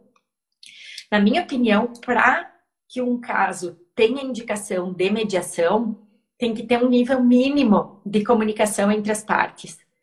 Porque se o grau do litígio estiver demasiadamente intenso, eu acredito que a mediação não, não caiba. Não sei qual é a tua opinião, Giovanni. É, acho que são dois pontos aí, né? O primeiro, a questão da que, que realmente é, é oriunda da, da litigiosidade entre o casal, de uma separação e etc. E essa, a primeira dessa, dessa situação da separação, essa é a tese de Gardner, né? Então, é a tese dele de que isso naturalmente é um conflito dessa, dessa é, litigiosidade na, na, na, quebra da conjugalidade. Eu acho que. Eu, eu discordo. Eu discordo. Entendo que realmente é demonstrar, a gente consegue efetivar a demonstração, o, o conhecimento através das brigas e das separações. Uhum. Entendo que sim. É onde é mais evidente. Mas, como muito bem dito é, é, é, é no início, no meio da live, é, você havia comentado a, a, situação de que a alienação parental é muito presente também onde esses, é, não há separação. Há muita alienação é, parental praticada é, em relações, por exemplo, exteriorizadas a essa a parentalidade é, específica dos genitores, uhum. né, do pai, da mãe, da avó. Hoje se fala muito e temos estudos muito aprofundados sobre a alienação parental nos idosos, então eu acho que a separação ela é apenas um meio, ela é apenas intermediária para que nos facilite a observação disso. Uhum. Por quê? Porque isso acaba indo para o judiciário. Porque já que há uma briga e uma litigiosidade na conjugalidade, então vem esfera patrimonial, vem esfera de guarda, aquilo que eu não consegui resolver em conversa, eu quero apoio do judiciário, é onde acabamos conhecendo a alienação parental. Mas isso existe em todos os lugares, em muitos lugares, inclusive praticado por ambos os genitores, em situações simples a mais gravosas. É, então, eu acho que ele é apenas um mecanismo para nossa observação. Essa seria a minha opinião. Uhum. Tá? É... Tá. Sim, eu acho que, que eu me expressei mal na medida em que tu agora falaste do litígio judicial, né? Eu quis dizer que que a alienação parental acontece sempre que tem um conflito, não um litígio formal, digamos assim. Litígio no sentido de que tem uma briga entre Entendi. esse casal, mas não necessariamente que esse litígio seja judicializado. Né? Isso que eu quis, só para esclarecer o que, como, é, como eu tinha colocado. É, mas eu acho que, por exemplo, vamos pegar, vamos formar um exemplo. Uhum. a sogra não, nunca gostou daquela nora. Ah, sim, sim. Tá? Nunca gostou daquela nora e aí sempre foi contrário ao casamento, sempre falou pro filho, né? E aí, de repente, naquela relação tem a criança e ela expõe isso sempre para a criança. Sua mãe não presta, não gosta da sua mãe por causa disso, ou, e, ou, ou traz indícios disso.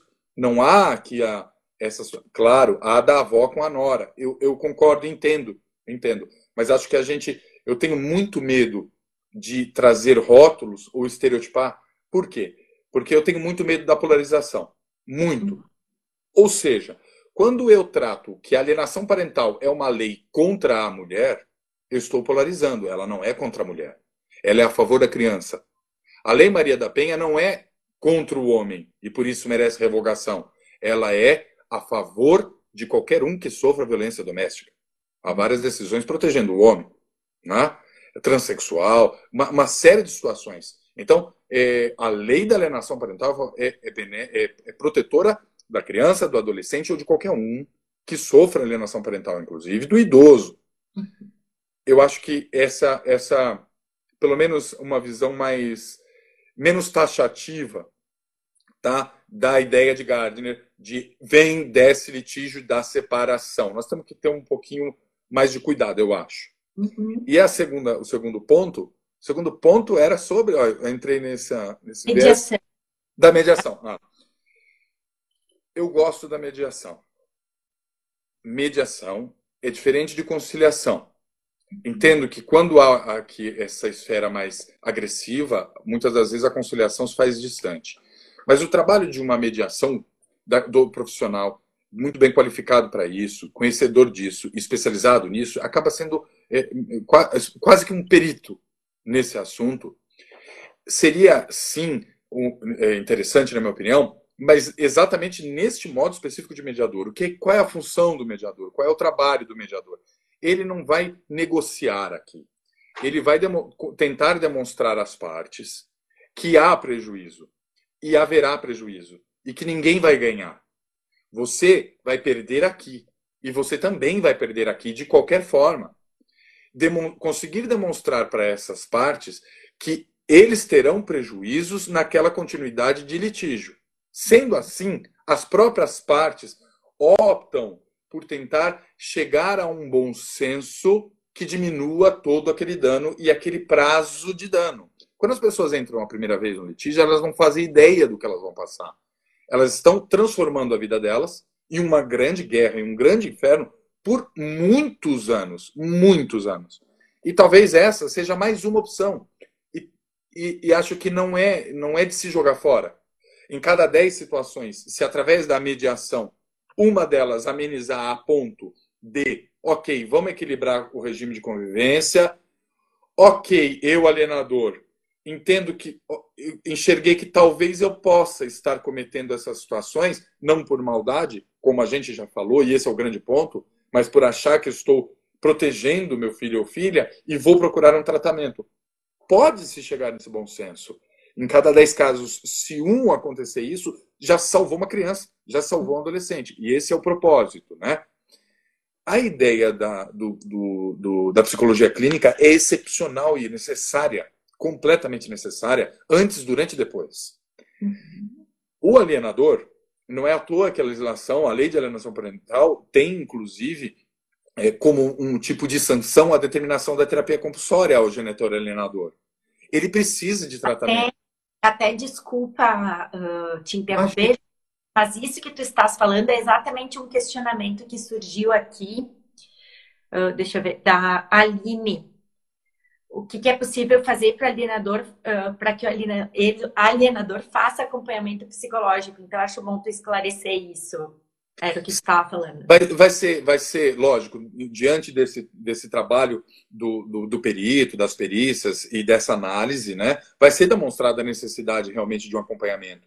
Em algum momento, e aqui é o ponto em que nós temos que fazer a grande e necessária diferença entre ato de alienação parental e síndrome de alienação parental né? que isso é muito confundido em vários âmbitos, inclusive na academia. Então, diversos artigos científicos misturando essas duas situações. Ato de alienação parental, como já disse Gardner, e a gente tem que interpretar dessa forma, é um subato é, dessa síndrome de alienação parental. Perdão, a síndrome de alienação parental é um subato é, é, da, do ato de alienação parental. Eu pratico o ato de alienação parental. Ele vai trazer, ter um diagnóstico de síndrome de alienação parental, tanto para o genitor alienador quanto para quem sofre, a criança que sofre essa alienação, nas suas sequelas. Quem é que diagnostica isso? Quem é que determina isso? Sou eu advogado? Não. Sou eu juiz? Também não. Eu promotor? De jeito nenhum. Quem? O psicólogo. O psiquiatra, que seja em algumas situações específicas, mas isso é área da psicologia. Então, a psicologia vai demonstrar que realmente essa pessoa pratica e está num estágio muito avançado dessa prática desses atos de alienação parental, não reconhece essa situação e precisa de um tratamento para entender que aquilo é maléfico, não é benéfico para aquela criança para aquela formação da criança e do adolescente. Isso é o psicólogo. Eu, juiz de ofício ou a requerimento do advogado, posso fazer o quê?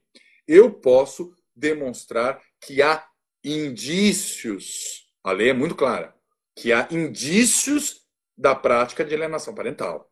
E diante dos indícios da prática de alienação parental, eu posso aqui, de ofício ou a requerimento, e para quem é da psicologia, é, traduzindo é eu, o, o, juiz pode fazer por ele mesmo, ele mesmo pode decretar sem pedir, ou com o advogado pedindo, com a parte pedindo. Ele pode trazer alguns elementos, dentre eles a transferência de guarda, guarda compartilhada, suspensão, uma série de coisas, ou outras situações que ele quiser, que ele achar que deve para aquele caso. Uma delas é determinar a terapia compulsória para o genitor alienador. Isso tem que ser feito, tem que ser feito. Por que tem que ser feito? Ah, mas tem outras caracterizações. Tem aí a, a hipótese, inclusive, de, a, se aventa sobre a, a possibilidade de prisão do genitor alienador. Existe.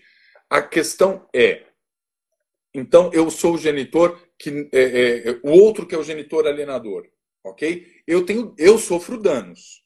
Eu sofro danos. A criança também sofre danos, que foi muito bem dito, né? É, você disse muito bem. O dano é extensivo, é extensivo ao outro genitor, à criança e o genitor. Todos precisam de amparo. Acontece o seguinte: futuramente, qual é a ideia? O genitor alienador praticou toda, é, todos esses atos desumanos. Ok? Maravilha. Trouxe todo esse dano para a criança, para o outro genitor, para todas, todas as relações. Por quê?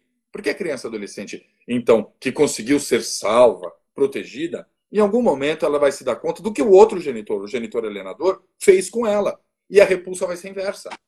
Opa, nós temos que tomar o, o, o segundo cuidado. Isso também tem que ser restabelecido. A ideia do amparo não é tirar do genitor alienador e nunca mais vai ver. Claro, cada caso é um caso. Mas entendendo a necessidade de formação dessa criança adolescente, é a boa convivência com ambos os genitores. Pensando nessa possibilidade, então qual é a ideia? É de eu pedir realmente uma terapia. Teve um afastamento, teve qualquer situação negativa, pedir o tratamento e acompanhamento psicológico é, é, é, pra, pela saúde da parte do, do genitor alienador. Para quê? Porque essa convivência um dia será retomada. E quando for retomada, ela tem que ser sadia. Então, não adianta nada continuar aqui a pessoa portadora, olha aí de novo a, a situação da síndrome, portadora da síndrome de alienação parental e retomar a convivência. Quando retoma-se essa convivência, a prática vai ser a mesma. E os danos já existem, eles vão ser retomados.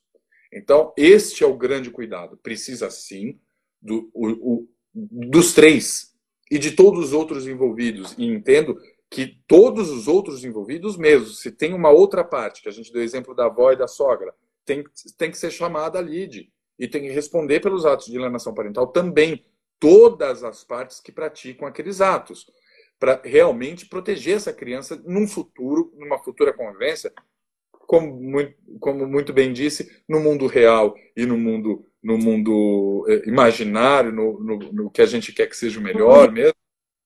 Oi? Mundo ideal. Mundo ideal, perfeito. No mundo ideal e no mundo real, o, o mundo ideal dessa criança e da adolescente é que essa pessoa aqui é, tenha, que, que, que, sofreu todos esses danos e que praticou os atos é, é, de alienação também, os dois genitores, eles um total conhecimento da extensão do dano para essa criança, restabeleçam-se cuidem-se com seus psicólogos clínicos. Vai ter aí que seja compulsoriamente ou não, tá? Pode ser no início desse processo.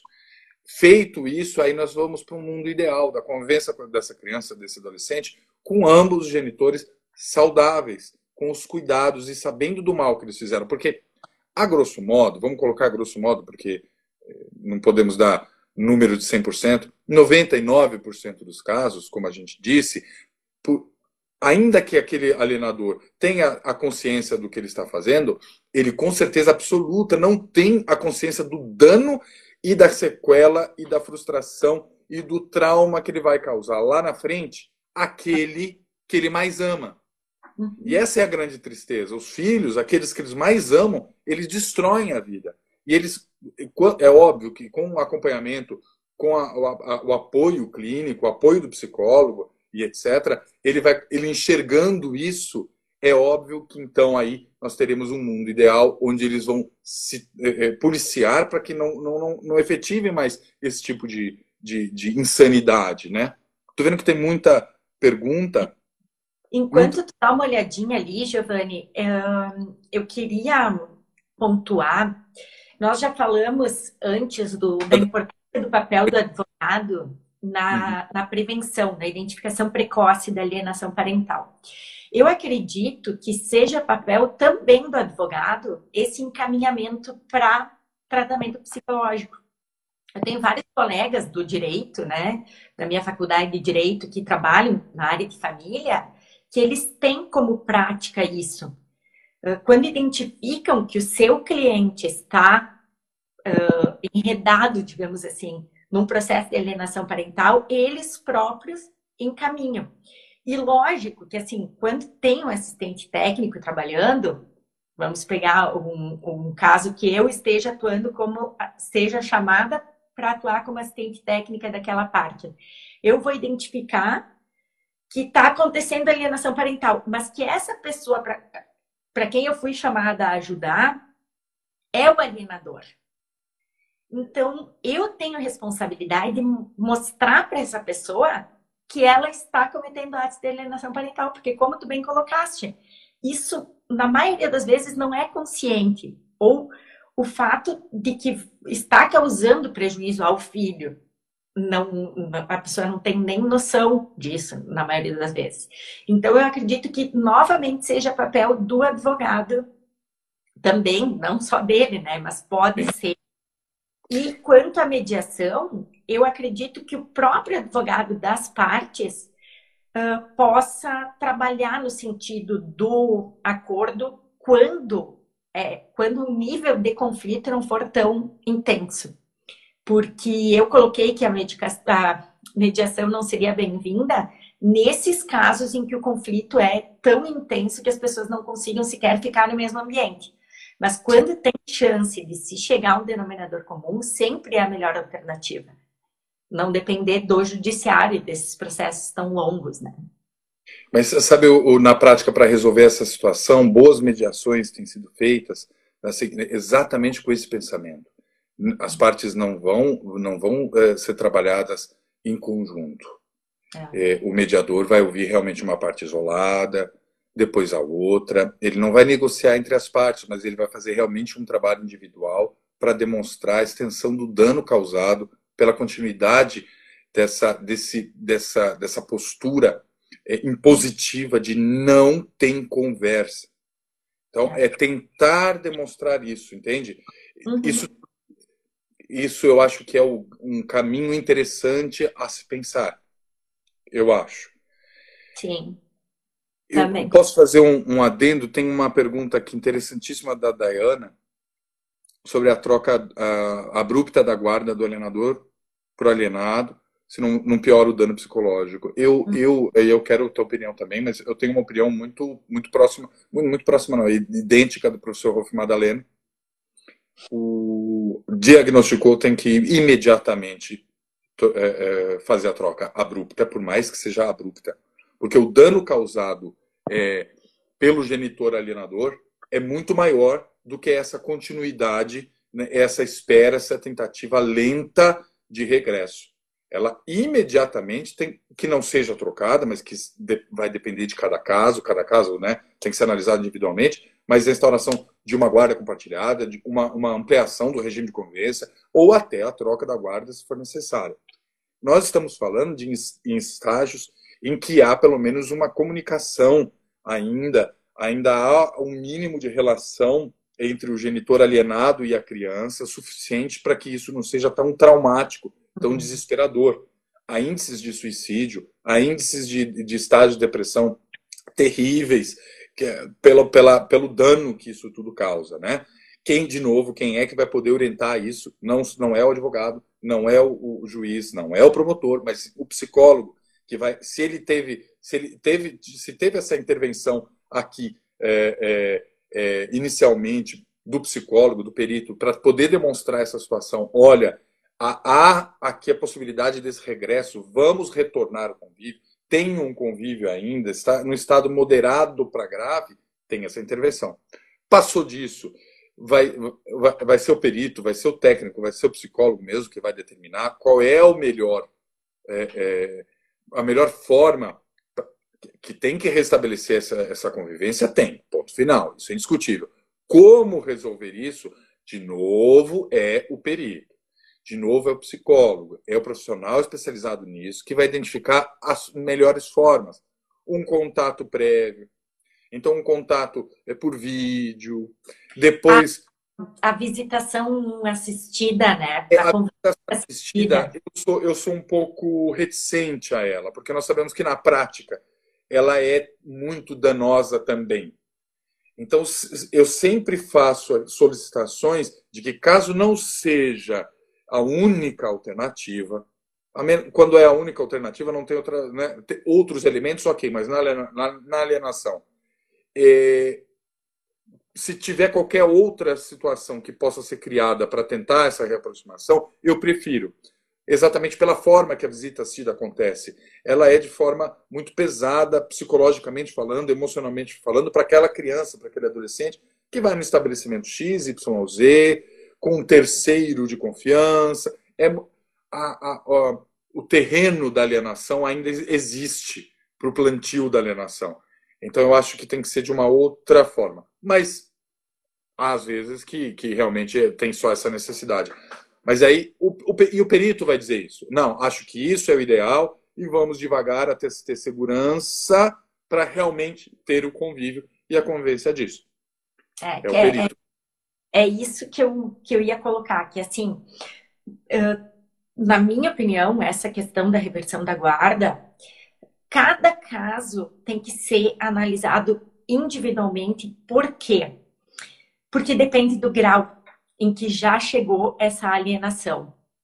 Então, assim, se é um caso como aquele que eu citei lá no início, em, da, da síndrome de alienação parental, estágio grave, nós não temos como colocar esses filhos em convivência direta com o genitor alienado, porque eles não vão ficar.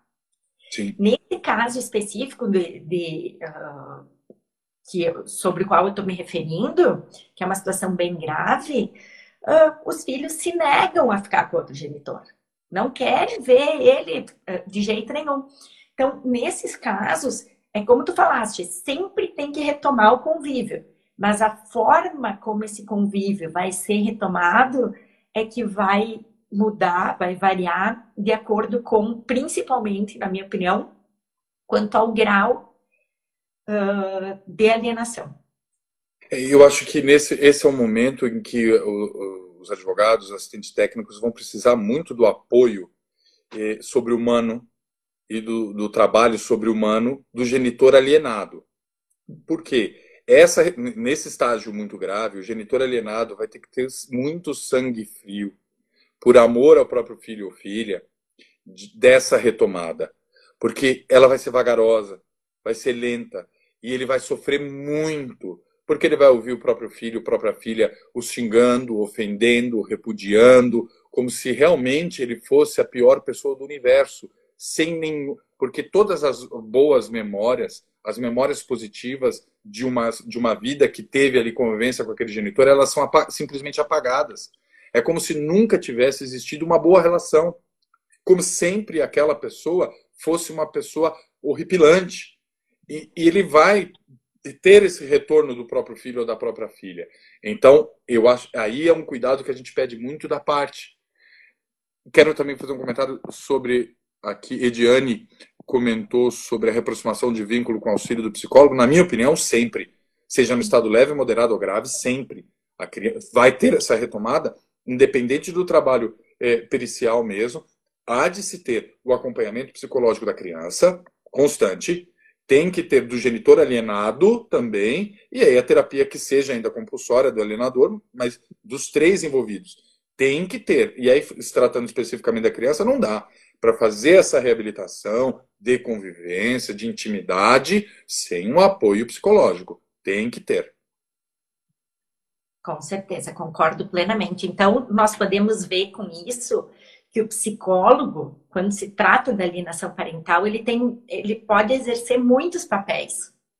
Né? A, a perícia, que foi o que nós colocamos aqui, que inclusive na perícia já temos dois papéis, que são o do perito e o do assistente técnico, é, o nosso foco de hoje destacou mais esse papel, mas em virtude dos comentários das pessoas que eu faço questão de agradecer, porque vão, vão nos, nos norteando de acordo com os interesses do, de quem está nos assistindo, né? Então, nós acabamos falando desse outro papel fundamental do psicólogo na, na alienação parental, que é o do tratamento, da psicoterapia, do tratamento clínico de todos os atores, vamos chamar assim, desse processo. Como tu colocaste, né, Giovanni? É, acho que eu queria, eu sei que está dando o nosso horário já para vencer de novo o vídeo, Mas uhum. teve uma pergunta que eu, eu, vi até alguém depois também tentando responder sobre uma questão feminista, advogada sendo, femini, advogada sendo feminista ou qualquer outra coisa. É, nós comentamos bastante isso também, nessa questão da polarização. É, isso, não, isso é incabível, porque não é um direito da mulher, não é um direito do homem, não é uma lei contra a mulher, não é uma lei contra o homem, e sim um direito da criança e do adolescente que tem que ser defendido com unhas e dentes, sim. Não interessa quem esteja alienando, se é pai, se é mãe, se é homem, se é mulher, e nós, profissionais do direito, da psicologia e etc., não podemos permitir é, realmente essa exteriorização de algo estereotipado ou polarizado. A mulher é assim, o homem é assado. Isso é, é na minha opinião, é isso é inadmissível. Eu não defendo o direito de gênero, eu defendo o, o, direito do indivíduo. A criança é um indivíduo, ele é um ser que precisa de apoio e proteção. E precisa de apoio e proteção por N motivos, porque ele não tem realmente condição de se defender sozinho. É por isso que o Estado intervém e é por isso que todos nós temos que intervir. Então, não existe essa opção. Uh, uh, tem que se olhar pelo olhar infantil. É, e o advogado tem que ter esse cuidado, né? Não sei, não sei, Luciana, o, o que vai ter participação especial no final da live. Veio falar oi. Ah, é, olha ali. Olha aí, ó. Tem os Pro... peixinhos lá atrás. Passou, e... passou aqui. É, tá batendo aí no nosso tempo, enfim. Sim. Não sei se quer fazer algum comentário antes de eu, de eu agradecer. Não, eu, eu acredito que assim uh, é, é um tema pelo qual as pessoas têm muito interesse, então eu acho que o que fica mais destacado de hoje é que nós temos que fazer outras. Com certeza, com certeza. É. Sim, sim. É, eu acho que temos que mudar a realidade, Guerra. É, a ideia é essa, que é a ideia do projeto, etc. Muita coisa foi dita na live, interessante, eu acho. Vai ficar guardada na, na no canal, eu tenho um canal do YouTube. Inclusive, tem algumas, algumas questões de direito para alunos de direito mesmo, estudo direito das famílias, sessões. E as lives eu tenho colocado lá. Vou colocar essa também. É, vou postar no meu nos meus stories. Então, para quem para quem quiser acessar, vai ficar fácil de conhecer o canal, se inscrever lá também e, e, e assistir. Então, Guerra, tiveram várias situações que nós comentamos sobre isso, sobre essa realidade, sobre alterar isso. Uh, vai poder aí ter a oportunidade de assistir lá. Fico à disposição vamos fazer quantas forem necessárias, quanto mais conversar sobre isso, mais a gente puder ampliar as ideias e, e, e o raciocínio sobre isso e beneficiar. Se alguma criança for beneficiada com essa esse ato nosso de despender essas duas horas, nós dois e todos que estiveram presentes, acho que já é suficiente, né? E acho que essa é a ideia mesmo. Então, é. conte comigo. Adorei o convite, muito honrado, muito feliz. Tá? Desejo que tenhamos muito sucesso nessa proteção tão necessária. Obrigado. Eu que te agradeço uh, por ter aceito o meu convite e acho que iniciamos uma parceria aí que uh, tem futuro, né? Pelo menos, uh, assim, é que nem tu, tu disseste, né? Militando pelas crianças Sim. que são aquelas que, como tu bem disse, né, não tem quem as defenda. Elas não conseguem se defender sozinhas, então elas precisam que alguém as defenda. Então, assim, doutor Giovanni, muito obrigada mais uma vez pela tua participação. Agradeço também a todos os comentários, as perguntas. E assim, o que a gente não conseguiu responder, vocês podem mandar direto para nós, uh, via mensagem, que nós vamos ter o maior prazer em estar tá respondendo. Maravilha. Querida, muito obrigado. A todos também, boa noite. Obrigado pela presença. Boa e noite. Até a próxima. Até a próxima. Boa tchau, noite. Tchau.